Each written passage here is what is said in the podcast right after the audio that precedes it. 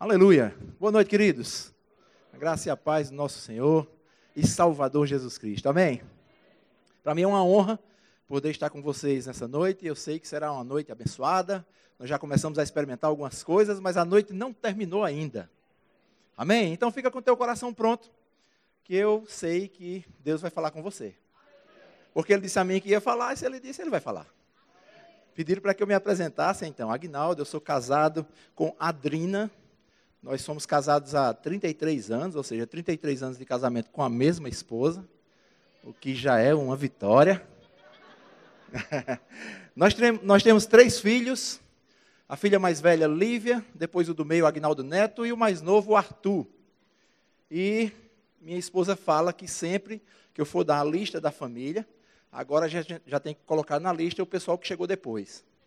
O pessoal que chegou depois é o seguinte: a minha filha arrumou um namorado, e a gente até acha que isso nunca vai acontecer com a gente, né? Então você que tem uma filha, eu gosto de dizer essa parte. Te prepara. Ele vai chegar. É. Engraçado que lá em casa, quando, quando ele foi pedir para namorar com a minha filha, nós combinamos, é, eu, eu, e os meus filhos, a gente vestiu, todo mundo vestiu o kimono para recebê-lo, para saber até que ponto ele estava decidido no que ele queria. Mas estava. Estava e casou. E aí o meu filho mais novo casou também, aí tem que entrar na, fi, na fila, na lista das pessoas, esse meu genro, por nome Marconi Júnior, e entra também a minha nora, que é a Letícia. E é, o que é interessante nisso tudo, não é que seja um espírito de vingança, entenda bem. Sei que você é espiritual, vai entender o que eu estou dizendo. Você tem uma filha, vem um rapaz e rouba sua filha, leva. Mas eu tenho dois filhos. E aí, né? Vai roubar alguém aí, né? Eu até nem gosto muito de falar sobre isso, porque o meu filho mais novo casou com a filha de Guto. Então isso não é para se divulgar. Quem está filmando aí, por favor, corta essa parte. Mas é isso, essa é a minha família. Eu sou grato a Deus pela minha família. Sabe, queridos, a minha família é o que eu tenho de mais importante na minha vida aqui na terra. Amém? E como isso é bom. Agora, talvez não seja tão simples e tão fácil falar sobre família, pelo fato de que é um assunto prático e não tão teórico. Vocês estão entendendo?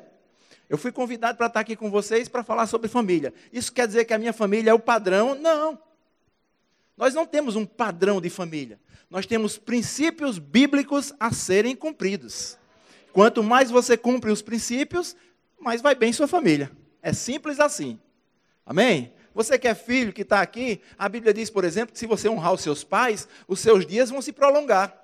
Então o que é que tem que ser feito se você quer que seus dias se prolonguem? Honra seus pais, acabou, isso é princípio. Não tem o que discutir. Pais, a Bíblia diz que você deve ensinar o seu filho no caminho onde ele deve andar. E mesmo quando ele cresça, não vai se desviar daquele caminho que você ensinou. No caminho quer dizer você e ele.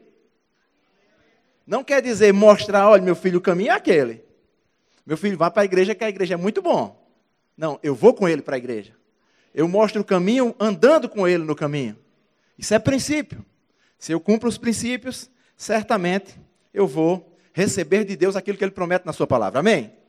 Eu queria, antes de tudo, também trazer um, um esclarecimento para vocês. É, nós que somos da Paraíba, e eu sou de uma, uma cidade do interior da Paraíba, ou seja, é mais, mais legítimo ainda o paraibano, a gente tem uma, uma forma de falar. E às vezes pode acontecer de que alguma coisa que você fala num púlpito, as pessoas não entendam, principalmente quando a gente vem para cá. E a grande vergonha que eu passei na minha vida foi aqui em Bauru. Por isso que eu acho justo lembrar disso, para que vocês possam ficar ligados. E aí, se você tiver alguma dúvida de alguma palavra que eu falei, você anota. No final você me procura e eu traduzo para você. Tá bom? Mas eu vim para aqui na época que foram, foram, implantar o primeiro encontro de casais da igreja de Bauru. Foi até num, num, num local aqui próximo, aqui na rua mesmo. E eu lembro que eu fui dar uma palestra e num determinado momento da palestra, eu precisava dizer algo que era particular ao começo do dia. E eu precisava é, falar como é que a minha esposa acordava. E eu disse que todos os dias ela acordava assanhada. É, e teve essa reação. E eu disse, foi que eu disse demais? Eu pensei, que foi que eu falei demais? Porque, na verdade, assanhado aqui para vocês é afogueado, né? Lá na Paraíba é só um cabelo que está fora do lugar assanhada, o cabelo fora do lugar. Então a gente pode se deparar com algumas coisas desse tipo.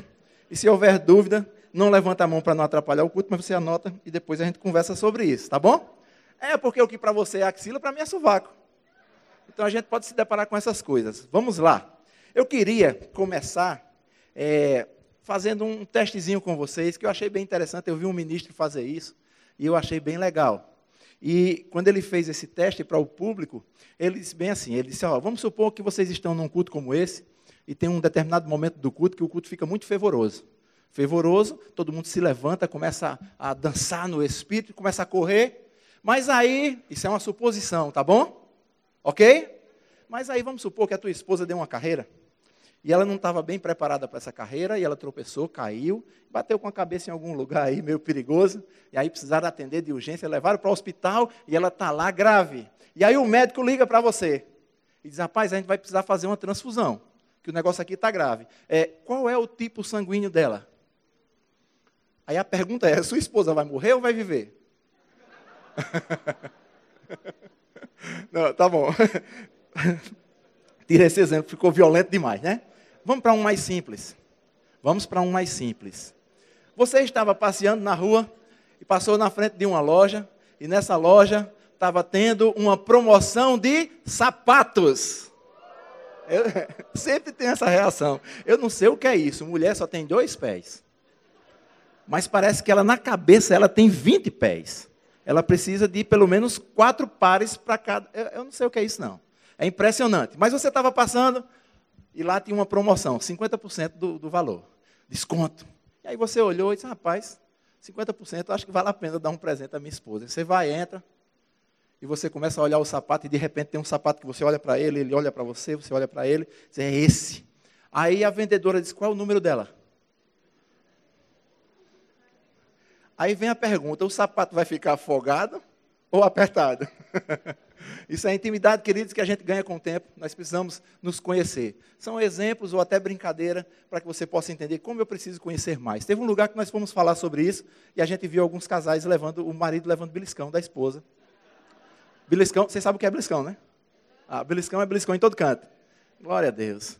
Porque ele não estava acertando o tipo sanguíneo dela. Isso deve ter dado uma confusão muito grande, mas essa noite não é noite de confusão, essa noite é noite de esclarecimentos. Amém? Eu queria falar um pouco sobre ideia. Qual a ideia que nós temos sobre família, sobre relacionamento, sobre casamento? A gente costuma dizer essa frase, frase de efeito, e realmente tem efeito. E a gente diz assim: família é ideia de. Vamos dizer de novo: família é ideia de. Certo. Mas a questão não é essa ainda. A questão é saber que ideia nós temos sobre família. E a ideia é algo que você absorveu com o tempo, com as coisas que você viveu, com o seu dia a dia. Não é assim? Você forma uma ideia sobre alguma coisa, seja ela boa ou ruim. Sabe, queridos, tem um. Eu estava olhando no Google e eu descobri um negócio bem interessante. Eu não sei quantos de vocês ainda lembram disso, mas eu sei que vão lembrar. Que falam assim: ó, manga com leite ofende. Quem já ouviu isso aí?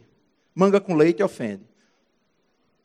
Sabe, eu fui olhar isso no Google, não tem nada a ver. Na verdade, é, no tempo dos senhores de engenho, o leite era algo raro e caro. E eles lançaram esse, esse, essa, essa ideia para que as pessoas, e principalmente os escravos, tivessem medo de fazer essa associação e, obviamente, abandonar o leite para que ficasse mais para ele. Olha para aí. Mas até hoje, se brincar, você ainda fica um pouquinho cismado. Você já sabe disso. Eu estou esclarecendo para você, mas chega no restaurante, na hora de pedir, eu queria um suco de manga. Aí o cara pergunta, com leite? Aí você, com leite? já dá aquele, bate aquele. Não, pode ser, agora que eu estou lembrando que já está esclarecido isso aí, tal, mas ainda bate. Por quê? Porque foi formulado uma ideia. Qual a ideia que nós temos sobre família, sobre casamento, sobre relacionamento com os nossos filhos? Né? Essa ideia é a ideia que vai comandar a nossa vida. Amém? Aleluia. É, Certa vez eu estava pensando sobre isso, eu achei bem interessante o que veio ao meu coração, acredito que da parte de Deus. Mas, é, às vezes, as igrejas passam por momentos, e nesses momentos elas procuram é, uma reação para que a gente possa cobrir aquele momento daquela deficiência. Por exemplo, vamos supor que o pastor da igreja entendeu que a igreja está passando por um momento e está um pouco afastado do fator oração. Aí o que é que ele faz? Normalmente, ele faz uma reunião de diretoria e na reunião ele diz assim: olha, nós precisamos é, ver essa questão da oração. A nossa igreja está falha nessa área. O que é que a gente faz? Vamos fazer um grande evento para ensinar sobre sobre a oração. Tá bom, e quem é que a gente vai chamar? Aí surgem três nomes: Fulano, Cicrano e Beltrano. Pronto, três nomes, tá bom. Então vamos resolver aqui quem a gente chama. Porque esses três que são citados são os especialistas. Já viu isso? Em oração. Mas vamos tirar o problema da oração. Agora a igreja está passando por uma outra fase, e nessa fase a questão é que é, não está tendo um bom entendimento sobre dizimar, sobre ofertar, as pessoas não têm prosperado, não têm é, sido é, tendo um bom desempenho no seu emprego e tudo mais. A gente precisa trazer uma pessoa para ensinar na igreja sobre prosperidade. Aí vamos nomes: Fulano, Cicrano e Beltrano. A gente resolve trazer um ou dois desses para ensinar, para que o povo acorde para esse assunto, ótimo. Mas quando o assunto é família? Quem são os nomes que são levantados? Primeira coisa que eu quero deixar implantada no seu coração nessa noite. Faça com que o seu nome seja citado. Tenha sucesso na sua família ao ponto de, quando houver uma necessidade, ter você como referência. E essa é uma responsabilidade nossa, porque a parte de Deus certamente já está feita. Amém? Glória a Deus, está ficando bom. Agora, eu sempre percebo que vocês ficam um pouco calados onde a gente passa, tem essa reação mesmo. Quando a gente fala sobre família, como não é um, um, um assunto, é, como é que eu posso te dizer? Não é um assunto de ensinamento como fé, como o assunto que nós tivemos ontem, talvez dá esse tipo de reação mesmo. Mas assim, eu estou crendo que hoje, aí dentro de você, está acontecendo coisas à medida que você vai ouvindo, à medida que a gente vai compartilhando experiências, porque tudo começa aí dentro de você. Amém? Então vamos continuar. Eu queria ler com vocês um texto de uma palavra dada pelo irmão Tony Cook, quando ele estava em Campina Grande, em uma das aulas que ele deu na escola de ministros, ele falou isso aqui, e aí recortaram, e eu peguei esse material que eu achei bem interessante, e eu queria começar por aqui, que diz assim: É mais fácil ser um pregador do que um marido. Eu vou ler de novo. É mais fácil, olha para aí, ser um pregador do que um marido. Aí ele diz assim: é necessário muito mais habilidade para ser um marido do que para ser um pregador. O lugar onde a espiritualidade é realmente demonstrada não é no púlpito, mas em nossas próprias casas. Muitos dos ministros que falharam em toda a história não falharam no púlpito, mas falharam em uma das áreas que estavam descobertas. Aleluia! Que noção um texto como esse dá para nós? Dá que a igreja é o lugar de termos as reações das coisas que foram implementadas em casa. Amém? Eu até sou, sou favorável à não utilização da expressão secular. O secular, quando a gente utiliza, é como se a gente estivesse separando uma coisa de dentro de um todo.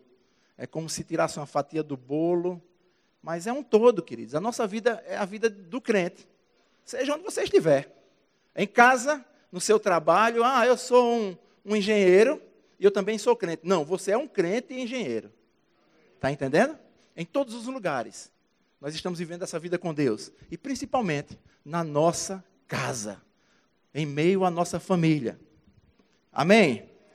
Então, esse texto que eu li para vocês fala sobre essa questão da deficiência em algumas áreas. Eu comecei a pensar o que nós poderíamos compartilhar nessa noite. Na verdade, essa ministração nós já utilizamos em uma conferência de ministros no Sudeste, e eu achei por bem falar um pouco sobre ela também nessa noite com vocês. E a primeira área que eu queria falar para vocês é como está o nosso relacionamento em casa. Com a nossa esposa, com os nossos filhos. Amém?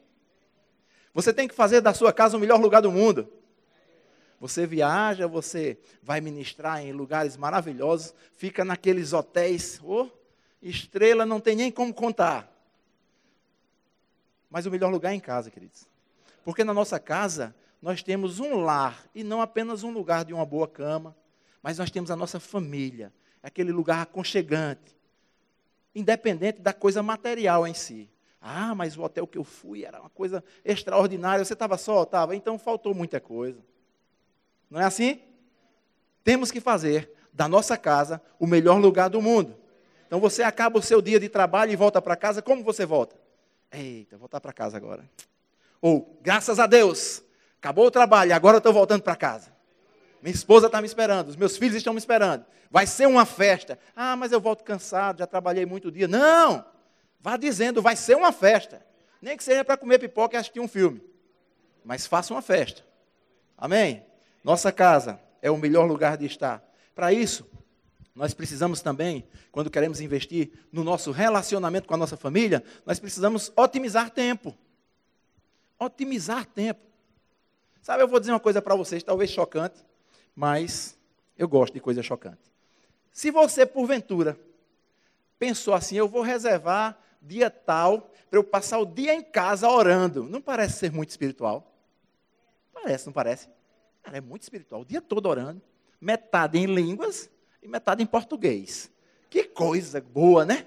Mas se o seu filho estiver precisando da sua presença para jogar bola com ele, deixa eu te dizer uma coisa: jogar bola com seu filho passa a ser mais importante do que aquele dia de oração que você reservou. Amém? Aleluia. Aleluia. Eu quero ler um texto com vocês. Filipenses capítulo 1.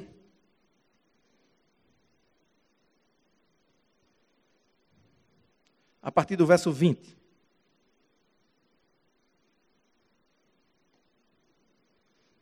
Diz assim a palavra de Deus. Paulo escrevendo, ele fala: O meu grande desejo e a minha esperança são de nunca falhar no meu dever, para que sempre e agora ainda mais eu tenha muita coragem.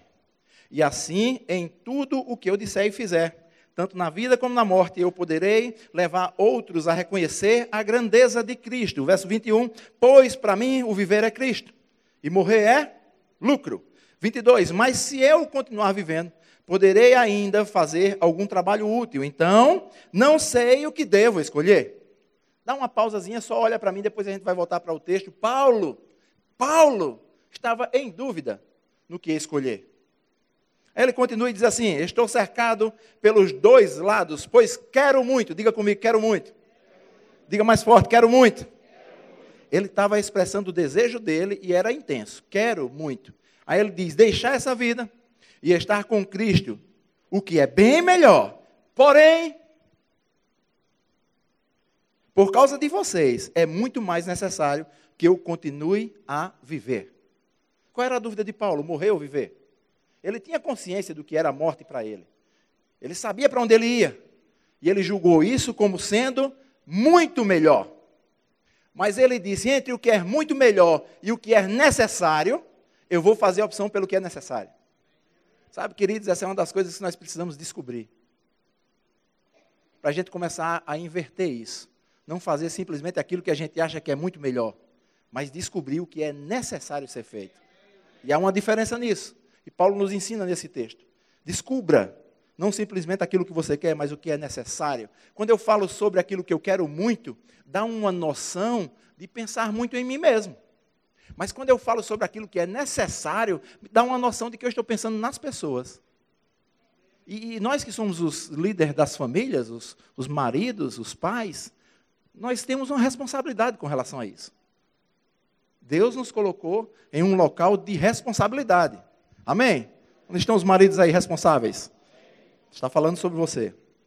E para isso, para esse relacionamento na minha família, eu preciso fazer investimentos. Investimentos. E eu, eu lembro bem que, quando eu comecei a, a namorar com a Adrina, na verdade nós namoramos quatro meses. E depois que a gente namorou esses quatro meses, nós fugimos. Fugimos é um termo desconhecido para vocês, porque hoje ele foi substituído por ficou. Não tem o ficou, é, é, fulano ficou com não sei quem. Então isso era o fugir de antigamente. Só que o fugir de antigamente era o seguinte: você pegava a namorada, você queria casar com ela, mas os pais não queriam. O que, é que você fazia? Você fugia sumia. Um dia ou dois, ficavam as famílias desesperadas procurando por você. Depois você voltava com a noiva sem ser virgem mais. Ou seja, agora eu assumi um compromisso. Agora vai ter que fazer casar. E casava-se normalmente com o, o, o, sogro, com um revólver na cintura. Tinha todas essas coisas, né? Então eu sou desse tempo. E lá no, na Paraíba isso era muito aguçado. Então, quatro meses de namoro, em seguida a gente fugiu. Mas aí eu fico lembrando dos investimentos que eram feitos. Apesar de ter sido só quatro meses de namoro, mas quanto investimento a gente fazia. Sabe uma das coisas que eu me lembro? Teve um dia que eu cismei, de, eu preciso dar um presente à minha, à minha namorada. Que presente eu vou dar? Aí eu pensei, o que é que mulher gosta? Além de sapatos. Rosa. Mulher gosta de rosa. E aí eu, na minha criatividade, eu vou na rua, vou comprar uma rosa, vou dar, e essa noite vai ser algo tremendo, porque ela vai ganhar uma rosa. E aí, no meio do pensamento, eu, eu, eu pensei assim: se eu der uma rosa natural, ela vai durar um tempo, mas vai murchar e vai se acabar. Sabe de uma coisa? Vou comprar uma de plástico. Parece inteligente, né? Essa é a diferença entre o homem e a mulher. O homem é prático, o homem pensa mais além, né? É, a de plástico ela vai botar, a gente vai estar velhinho, ela vai estar olhando. Essa rosa eu ganhei quando a gente namorava. E eu comprei uma rosa vermelha, e eu achava bonito porque além de vermelha ela tinha uns detalhezinhos, uns pontinhos pretos, que eu achava legal, mas aquilo era cocô de mosca. Depois a gente descobriu. E eu dei esse presente à minha esposa, à minha namorada na época, e, e, foi um dos presentes mais tristes que ela recebeu na vida. Ela disse que por pouco não acabou o namoro por causa do presente. Olha qual era a minha intenção e olha o que foi que ia resultando. Né? Mas eu estava fazendo alguma coisa. Eu estava me movimentando, queridos. Não é assim? Parece que com o tempo a gente esquece isso. A gente perde esse interesse de, de, dessa conquista. Porque eu tenho 33 anos de casados e a gente ainda está conquistando coisa. A gente ainda está passando fases, momentos, não é assim? E as pessoas do mundo dizem o seguinte: as fases do, do casamento. Tem a, a, a, crise dos três anos, a crise dos cinco anos, a crise de não sei o de quê. Botaram isso na cabeça e o cara vai chegando na data, vai começando a se preocupar. A crise vai chegar mesmo, ó. Está completando a data que disseram que vai ter uma crise. Vai pensando assim que vai acontecer mesmo. ó, o meu filho, eu só tenho mais um filho em casa. Mas está saindo, graças a Deus. E, e disseram a mim: você vai entrar na síndrome do ninho vazio. Já ouviram falar sobre isso? Eu digo: que conversa? Eu estava pensando, eu, eu, sozinho com minha mulher, a gente vai entrar na síndrome da lua de mel. Mas o povo, ou pelo menos das tentativas. E o povo estava dizendo: vai ser a síndrome do ninho vazio. Que conversa? Mas é isso, essas fases, os investimentos que eram feitos, queridos. Eu lembro quando eu saía para namorar, quando eu ia me preparar para namorar, me, me arrumar. Arrumar vale aqui? Arrumar? É, se vestir bem legalzinho e tal. Isso. Quando eu ia fazer isso, para ir para a casa dela, rapaz, eu, eu, eu, eu, tomava aquele banho, escovava os dentes, que só faltava arrancar um pedaço da gengiva. Por quê? Porque você queria chegar com um hálito bom. Com o tempo a gente esquece isso. Tem dia que você dá bom dia, ela acha que você comeu um urubu no sonho.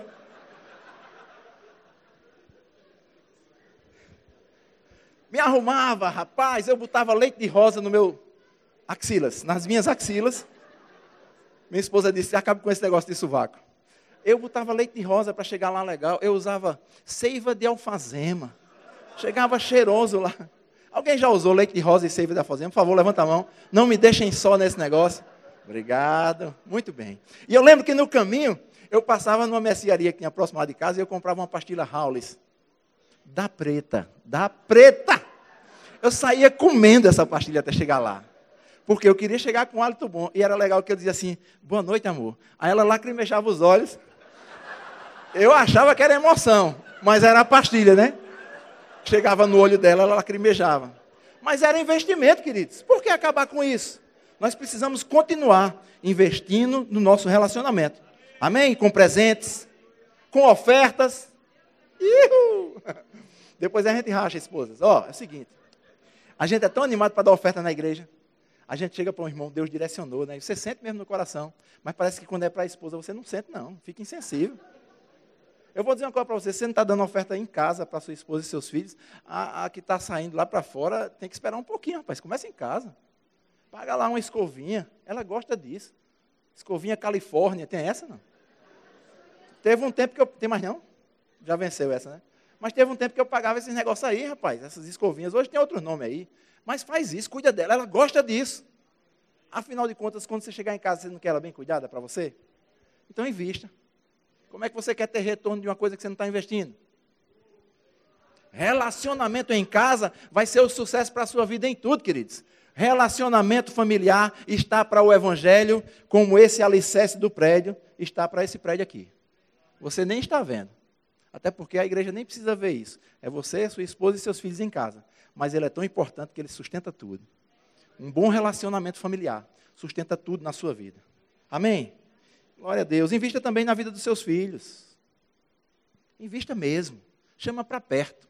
Conquista teu filho para ele ser teu amigo.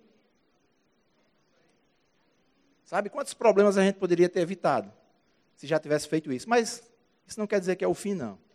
tudo tem uma solução. Deus quer restaurar coisas na nossa vida.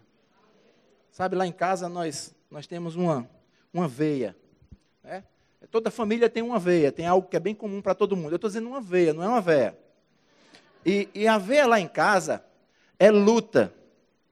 Então eu comecei a lutar muito cedo, porque quando era tempo de colégio apanhava demais, e achei que a solução para não apanhar mais na minha vida era começar a lutar. Eu comecei a lutar muito cedo, e os filhos, quando nasceram, eles gostaram disso também, e começaram. Então lá em casa a gente tem essa veia de luta. Mas, rapaz, é bom demais. Tudo, até hoje, tudo da gente acaba em luta. Parece uma loucura, né? Mas essa é a veia lá de casa. Eu estou querendo estimular você, descubra a sua.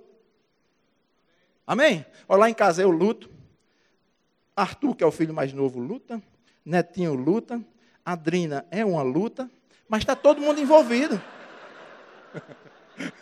Está todo mundo envolvido. Descubra a veia da sua casa. E vai naquela onda mesmo, junta todo mundo. Rapaz, se for balé, compra uma sapatilha, mas faça alguma coisa. A gente precisa criar essa liga, esse relacionamento em casa. Nós trabalhamos todos hoje lá no ministério, eu e os meus dois filhos. Eles são grandes assim, do meu tamanho, até maior.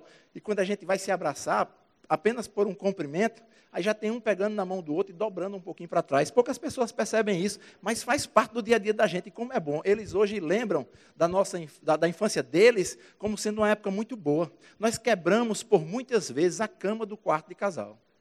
Porque a gente ia lutar lá em cima e no, no, no balanço da cama quebrava o pé da cama.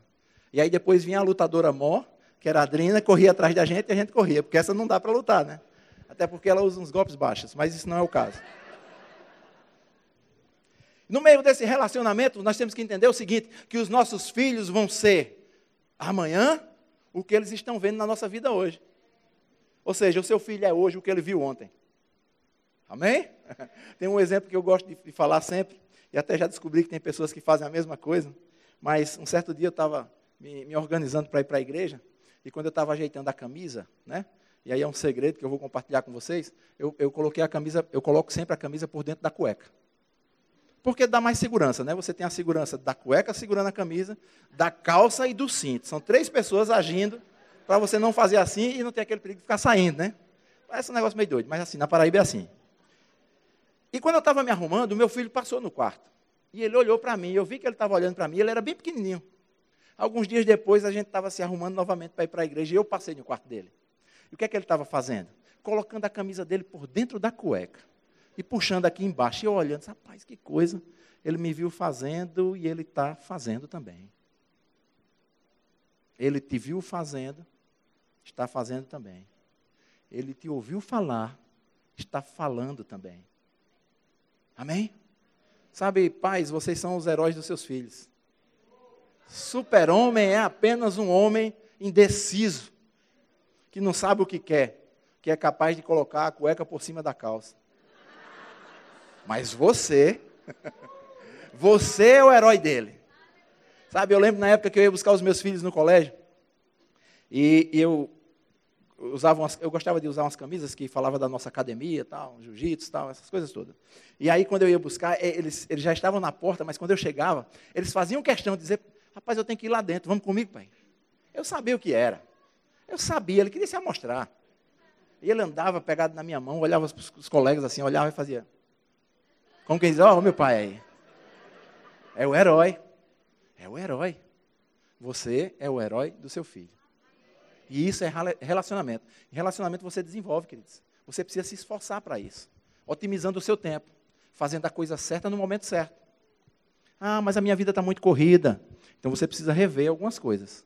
Eu lembro que tem época da nossa vida que a gente pega um. Pelo menos eu já fiz isso muito. Rapaz, eu vou organizar meu dia. Aí eu colocava lá, de tal hora a tal hora. Aí eu vou dormir.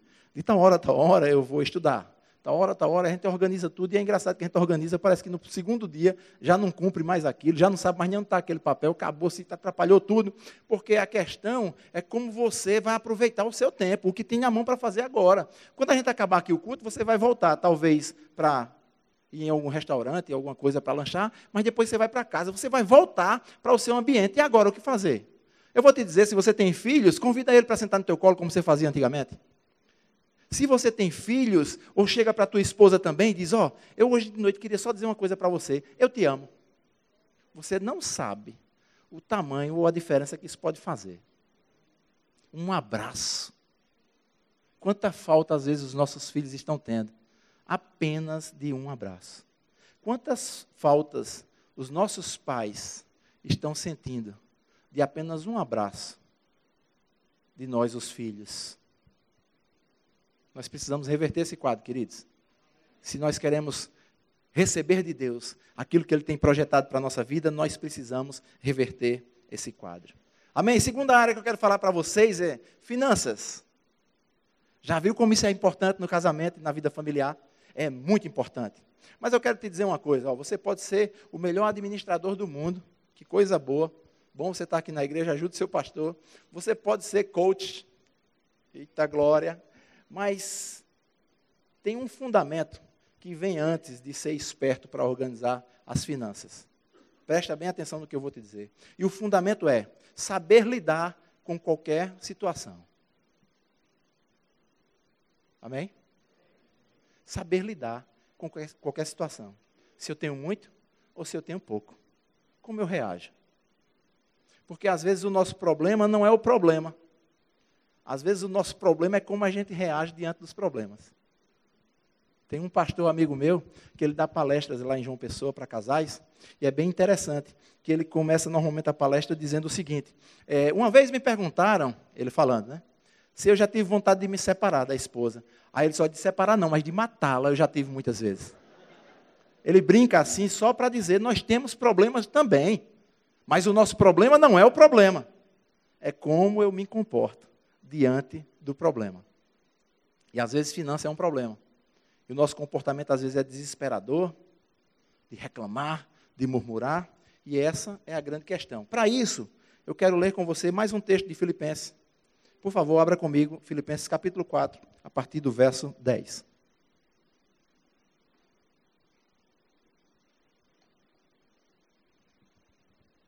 Filipenses 4, a partir do 10, diz o seguinte: Paulo está dando uma receita de como viver segundo o projeto de Deus para você e para sua família. Ele diz o seguinte: Na minha vida, em união com o Senhor, fiquei muito alegre, porque vocês mostraram de novo o cuidado que tem por mim. Ele falava sobre ofertas que ele estava recebendo. Aí ele diz: Não quero dizer que vocês tivessem deixado de cuidar de mim. É que não tiveram oportunidade de mostrar esse cuidado. Não estou dizendo isso por me sentir abandonado. Aí ele diz: Pois eu aprendi a estar satisfeito com o que eu tenho Agora levante sua cabeça e olhe para mim. Primeira lição de Paulo, de como a gente se relacionar com os problemas, seja de ordem financeira ou qualquer um outro. Ele aqui falava sobre isso. Eu aprendi a estar satisfeito com o que eu tenho. Sabe, queridos, há uma necessidade de coração grato pelo que você tem. Você precisa ser grato a Deus pelo que você tem. Embora você tenha projeto de coisas novas. O fato de estar satisfeito com o que você tem não elimina os seus projetos para as coisas novas. Mas, para alcançar as coisas novas, você tem que começar sendo grato pelo que você tem. Ah, pastor, você está dizendo isso, mas você não sabe, rapaz. Eu vou, eu vou para a igreja, é um sufoco, rapaz. Eu tenho que pegar o ônibus e é muita gente, é tanta coisa tal. Não, não é essa a reação. A reação é, pai, muito obrigado, porque você tem me dado condições de chegar na igreja. É a mesma pessoa. É a mesma situação.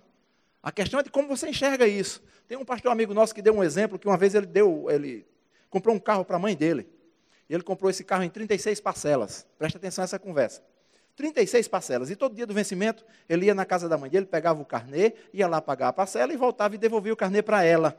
Porque ele tinha dado um carro a ela. E um certo dia ele foi, pegou o carnê para pagar a prestação de número 30. Quantas parcelas era o carro? Estão prestando atenção, muito bem.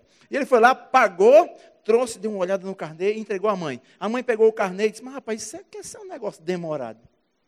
Ainda faltam seis parcelas. Ele disse que tinha acabado de pegar o carnê e tinha dito: Mas rapaz, graças a Deus, só faltam seis parcelas. Duas pessoas olhando a mesma coisa por dois ângulos diferentes. Então, primeiro passo, seja satisfeito com o que você tem. Amém? Aí ele continua o texto e diz assim: Sei o que é estar necessitado e sei também o que é ter mais do que é preciso. Eu estou lendo aqui na NTLH, nova tradução na linguagem de hoje. Sei o que é estar necessitado e sei também o que é ter mais do que é preciso. O que Paulo estava dizendo? Ele estava dizendo: eu já passei por esses dois estágios aí. Eu conheço isso aí. Eu sei o que é isso aí. Estar necessitado. Necessitado significa que existe alguma coisa que você precisava e você não tem. E ele disse: Eu sei esse estado e sei esse outro estado aqui. Esse outro é ter mais do que eu que eu preciso. Olha que coisa interessante. Agora eu te pergunto: será que há necessidade de você ter uma habilidade para ter além do que você precisa? Vou responder: é. Quando você está vivendo faltas ou necessidades, há uma probabilidade de você dizer assim, rapaz, isso é uma desgraça de vida, né? Como é que pode, rapaz? Sempre na necessidade aqui e tal. Há essa probabilidade. Mas quando você está vivendo um momento em que você tem mais do que o que você precisa, há uma grande probabilidade de você achar que é a sua habilidade e tirar Deus da jogada. Todos os dois lados têm risco. E ele estava dizendo, eu aprendi a lidar com essas duas situações. Então, o grande segredo nas finanças na nossa casa não é você ser um bom administrador, é você saber lidar com qualquer situação. Amém? Quando eu olho um texto como esse, não tem como eu não me lembrar de um texto na Bíblia em que estava Jesus e Pedro, e eles conversavam a respeito do imposto. Se pagaria ou se não pagaria. Na verdade, era se era justo ou não. E aí chega, chega a conclusão e Jesus dá uma, uma breve lição a Pedro a respeito do fato de ser justo pagar aquele imposto ali. Vocês conhecem esse texto? Já leram sobre isso? Olha que legal. Aí eu vou, eu vou encenar através de palavras esse texto, e bem na linguagem a Lagoa Grande, que é a cidade onde eu nasci, lá na Paraíba. Eu acho assim, né? Aí Pedro olhou para Jesus, é, realmente, Jesus, você tem razão, a gente tem que pagar esse imposto mesmo. Agora, é, me diga uma coisa, Pedro, você tem dinheiro? Aí Pedro olha para Jesus rapaz, Jesus, na verdade eu estou liso. Vocês usam esse termo liso aqui? Liso é sem dinheiro. Estou liso. Aí, e o senhor Jesus tem? Aí Jesus olha para Pedro, mas Pedro, eu estou liso também. Deixa eu te dizer uma coisa: Jesus é o nosso maior modelo de prosperidade. Mas nesse momento ele estava liso. Você vê que tem uma coisa que desvincula exatamente o fato do que você tem, mostrar quem você é. Mas sabe, ele tinha uma convicção. E é isso que nós estamos precisando, de convicção. E em meio a essa convicção, ele olha para Pedro e diz: Pedro, vai ali, naquele riacho lá, pega um peixe, na boca desse peixe vai ter o valor suficiente, diga comigo, suficiente, para pagar o meu imposto e o seu. Sabe, Pedro não ficou, rapaz, isso vai dar certo? Pegar peixe, moeda em boca de peixe, como é isso? Não, ele foi fazer. Quantas coisas Deus já falou com a gente e a gente fica, né? Eu faço, não faço, rapaz, que loucura é essa? Não, se Deus falou, vá fazer. E ele vai, pega aquele peixe, tem aquele peixe, a moeda suficiente para pagar o imposto dos dois, eles pagam os impostos e continuam caminhada. Como? Liso. Porque se o texto está dizendo que era suficiente, é porque era a medida para fazer aquele pagamento. Mas havia desespero? Não. Por quê? Porque se precisasse de novo, podia ser peixe novamente, podia ser qualquer outra coisa. Então é essa compreensão que vem antes do desespero por não ter. Eu tenho um Deus que pode suprir a minha necessidade. Na verdade, Ele vai suprir a minha necessidade. Paulo tinha essa compreensão ao ponto que ele disse: Rapaz, eu sei viver em qualquer situação, porque eu não olho para a situação, se tem de mais ou se tem de menos, eu olho para Cristo. Se a gente aplica isso na nossa família, queridos, nós vamos viver os melhores tempos da nossa vida. Sabe, quando ele fala a respeito de ter além do que é necessário, eu lembro de uma música que foi lançada há um tempo atrás, ainda se canta nas igrejas tal, mas o, o refrão, é, a música é muito bonita, mas o refrão era bem interessante também, que o refrão, ele dizia assim, sobrará, sobrará, sim, sobrará. Não sei se já cantaram essa música aqui ou você já ouviu, mas para o lado de lá tem muito. Mas falava sobre sobra. Quando ele diz, eu sei, eu tenho habilidade em ter, além daquilo que eu necessito, ou seja, a minha necessidade já foi suprida e sobrou. Quando essa música era cantada nas igrejas, era um, um fogo só, meu irmão. Era um ribuliço dentro da igreja. Porque o povo se animava para a sobra. Mas deixa eu te dizer uma coisa. Se tem sobra, é porque a sua necessidade já foi suprida. Então a sobra não é sua. Então para que é a sobra? A Bíblia diz: para todo tipo de boas obras. Reter sobra é avareza. E avareza é pecado. Amém? Tem um texto na Bíblia que diz assim: o que muito plantou, não sobrou. E o que pouco plantou, não faltou. O que ele estava falando? Estava falando que eles comungaram da mesma ideia. E aquele que plantou muito ajudou o que plantou pouco. Por isso que não faltou para ele. E por isso que não sobrou para o outro. Essa é a vida que Deus quer. E começa onde? Na nossa casa, queridos. É, é, o, o marido, às vezes, esse aqui é o meu dinheiro. Você trabalha e você ganha o seu dinheiro. Quando a gente casa, não tem mais meu e seu. Isso acabou. Agora é nosso, queridos. É nosso. Aleluia. Que ensinamento esse de Paulo? Aí depois ele vem para um, um outro verso e ele diz: Aprendi o segredo de me sentir contente em todo lugar, em qualquer situação, quer eu esteja alimentado ou com fome, quer tenha muito ou tenha pouco.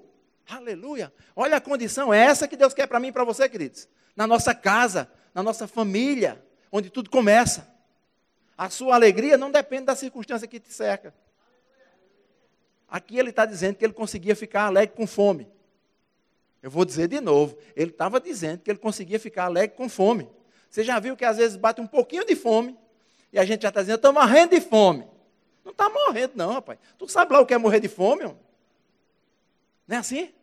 Ele disse, eu sei lidar com tudo isso. Ele disse, eu aprendi um segredo. Sabe que ele disse, Paulo estava dizendo que aprendeu, é porque ele não sabia. Deus hoje está nos despertando, talvez até você já soubesse, mas aí Deus está dizendo assim, deixa eu acender mais isso aí para você. Há um segredo, há uma habilidade em permanecer feliz e alegre. Porque se for necessário, Deus se manifesta, seja através de boca de peixe ou o que for, mas vai suprir, porque é o desejo dele. Nós somos filhos, e como filho, a gente vai desfrutar do que ele tem para nós. Amém? Depois vamos para o último verso, que é o verso 13. E se não for o verso mais falado da igreja, talvez ele seja o segundo mais falado. Porque o primeiro talvez seja: O Senhor é o meu pastor e nada me faltará. E esse é muito falado, muitas vezes, nem tanto pelo fato dele ser o pastor, mas mais pelo fato de nada faltará. Só que para nada faltará, ele tem que ser o pastor. Amém? E esse verso diz assim: Eu posso todas as coisas. Vamos dizer mais forte. Posso todas as coisas naquele que me fortalece. Glória a Deus. Certa vez eu estava na igreja, em uma, uma igreja que eu congregava, que hoje o pastor é um amigo meu, e eu não vou dizer quem é, mas ele está logo aqui na minha frente. e eu fiz uma pesquisa com os jovens. Eu liderava os jovens, e a primeira pergunta da pesquisa a respeito desse verso era procurar saber se, a, se os jovens sabiam quem tinha dito. E essa era a pergunta: quem disse isso? Posso todas as coisas naquele que me fortalece. Aí uns disseram: foi Paulo. Eu digo: boa. Aí outros disseram: foi Pedro. E outros disseram: uma coisa bonita dessa só pode ter sido Jesus. A segunda pergunta da minha pesquisa era: em que condição ele disse isso? Por que ele disse isso? Mas vê só, se o cara não sabe nem quem disse, como é que ele vai saber por que ele disse? Aí você vai ver um texto como esse, e essa versão que eu estou lendo para vocês, que é a NTLH, esse posso todas as coisas naquele que me fortalece, está escrito assim: com a força que Cristo me dá, eu posso enfrentar qualquer situação. Aleluia! Com a força que Cristo me dá, com a força que Cristo te dá, você pode enfrentar qualquer situação. Eita, olha aí como fica bom para a gente liderar uma família. Ah, a convicção não sou eu, não é a minha força, mas é a força que Ele me dá. É a força de Deus em mim que faz com que eu possa caminhar como vencedor. Amém? Aleluia. Nós precisamos entrar, queridos, em níveis de maturidade. Maturidade mesmo. Maturidade até no nosso relacionamento com a, com a nossa família, mas também uma maturidade no conhecimento de Deus. Para não ficar só uma coisa vaga mas ser uma coisa mais prática, mais, mais do dia a dia, mais convicta, mais de intimidade. Quantas vezes a gente diz, e até dissemos aqui, isso é muito bom, tem que falar mesmo, melhor coisa é dar do que receber. Mas eu pergunto, não precisa você responder, por favor. O que é que você acha que é melhor mesmo? Dar ou receber?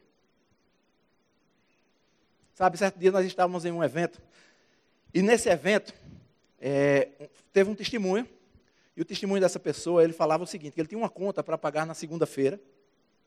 Já ouviram essa história? Ou já passaram por isso? A tal da segunda-feira é o dia mais querido, porque as contas vencem na segunda, na segunda a gente inventa de começar um regime, tudo é na segunda.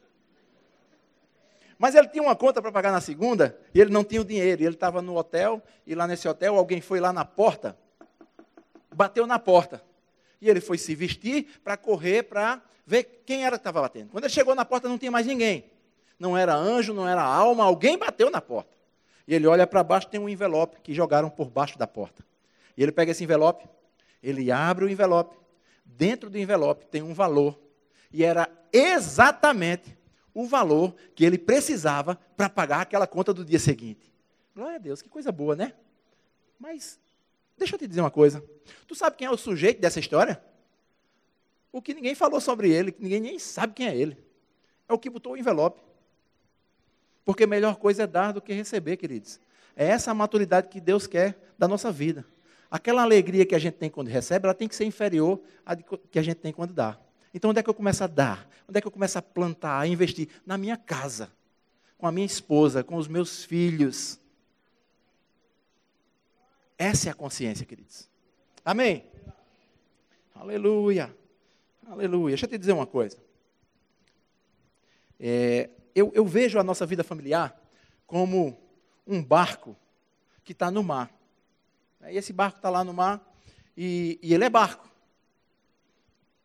mas ele está ancorado. E sabe, são várias correntes e várias âncoras. O que Deus quer nesse tempo é que a gente dê uma paradinha em algumas coisas e comece a observar o que está segurando a nossa vida familiar. E a gente vai todos os dias detectar alguma coisa. Rapaz, tem essa parte aqui. Isso aqui está errado. Então vamos tirar essa âncora, botar em cima do barco. E a gente vai fazendo isso, daqui a pouco seu barco está livre. E agora tem um vento que você não sabe de onde vem nem para onde vai. Esse vento é o sopro de Deus. E ele vai conduzir. Porque o barco não foi feito para ficar parado. Ele foi feito para colocar no mar e ser conduzido. Amém? E é isso que nós precisamos fazer. É nisso que nós precisamos investir. Você pode ser o melhor cantor da igreja. Você pode ser o melhor tocador da igreja. Você pode ser o melhor pregador da igreja. Mas se as coisas não vão bem na sua casa, eu vou te dar um conselho. Suspende o que você está fazendo e vai se organizar em casa. Parece ser pesado, né? Mas é fato. É fato. Conta-se uma história de uma mulher que chegou na igreja com um caminhão, com toda a sua mudança. Todas as coisas que ela tem em casa.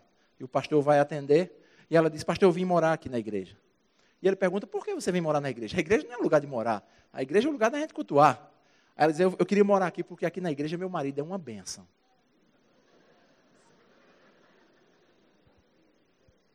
Sabe, nós estamos escrevendo uma história. Você está escrevendo a história da sua família. Amanhã os seus filhos casam, começam a família dele e a base que ele tem é o que ele viu em casa. Nós aconselhamos uma jovem recentemente e ela falava que não queria casar. Ah, não quero casar não. E a gente começou a fazer algumas perguntas e a gente detectou. Ela não queria casar por causa da referência que ela tinha de casamento em casa. Ela viu como sendo a maior desgraça da humanidade casamento. Onde casamento, na verdade, é a ideia de Deus. Como é que eu posso confirmar para você que casamento é a ideia de Deus? Vou te dizer. Porque lá em Caná da Galileia teve um casamento. Mandaram um convite com senha para Jesus, Maria, os discípulos, e pegaram a senhazinha, foi todo mundo para o casamento. Se Jesus não concordasse com o casamento, queridos, ele não tinha ido, não. Mas ele estava lá. E sabe, queridos, o casamento, o administrador deu uma errada grande. A festa era muito comprida, e o que ele comprou de vinho só dava para um pedaço da festa. De repente o vinho acaba. E aí o que acontece? Jesus está lá, convidado e foi. Se nós convidarmos Jesus para participar do nosso casamento, da nossa vida familiar, e houver necessidade de milagres, milagre vai acontecer. Sabe, aquele vinho representava a alegria daquela festa, mas agora acabou. E ele diz: Ó, oh, pega esses potes aí, encha d'água e leve lá para o, o mestre de cerimônia, para ele experimentar. O mestre de cerimônia era o entendido no negócio de festa de casamento. Nós estamos cercados de mestres de cerimônia. Pessoas entendidas demais, que estão de olho para saber se a festa está dando certo. Sabe o que aquele homem diz? Ele experimenta aquele vinho, na verdade, água, água que foi transformada. E ele diz: rapaz, uma coisa estranha está acontecendo aqui. E o que era que era estranho?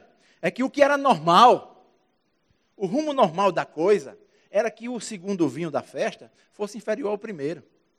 Mas ali estava acontecendo algo anormal. O segundo vinho era melhor do que o primeiro. Se eu convidar Jesus para fazer parte do meu casamento, essa história das crises de três anos, cinco anos, não. Ele vai ficando é melhor. Eu estou vivendo o melhor do meu casamento hoje. Dois velhinhos quase já. Mas a gente está vivendo o melhor do nosso casamento, queridos. Do nosso relacionamento. Intimidade. Prazer de estar perto. Eu até vou baixar um decreto. Todos os convites que eu receber, que forem acima de três dias, só vou com a minha esposa. Por quê? Porque é bom estar perto. Eu fico feliz, eu fico pleno. É como se eu tivesse faltando alguma coisa aqui, e eu estou num apartamento ali, e o, o, o pastor Rafa está com a esposa lá. Ó. É, é, maltrata isso. Eu tô, estou me sentindo um segurança, um segurador de vela, qualquer coisa.